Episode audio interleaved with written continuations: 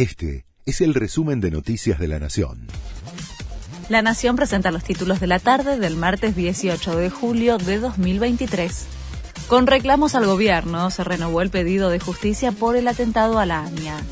El titular de la mutual judía, Amos Linetsky, pidió avances en la investigación y advirtió que a 29 años del hecho no hay un solo responsable por el asesinato de 85 personas y cientos de heridos.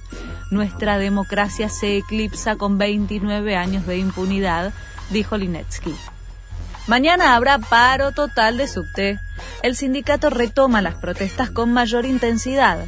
Después de la modalidad de interrupción escalonada del servicio, mañana van a parar todas las líneas entre las 10 y las 13 horas contra la presencia de asbesto en las formaciones y por la reducción de la jornada laboral.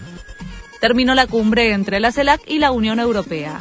Las negociaciones de último momento no lograron acercar posiciones sobre la guerra en Ucrania y la condena contra Vladimir Putin. La cumbre finalizó con una declaración conjunta en donde hubo una mención a las Islas Malvinas y más anuncios de inversiones en la región, pero un grupo de países latinoamericanos no quiso acompañar la posición de Europa por Ucrania. La ONU dijo que el mundo sufrirá olas de calor más intensas. Además, advirtió que las temperaturas nocturnas son más peligrosas. Hay varias zonas del hemisferio norte que experimentan temperaturas sofocantes y sufren incendios que amenazan la salud de la población. Messi ya tuvo su primera práctica con su nuevo equipo. Por primera vez se lo vio entrenando en una práctica a puertas abiertas en el Inter Miami.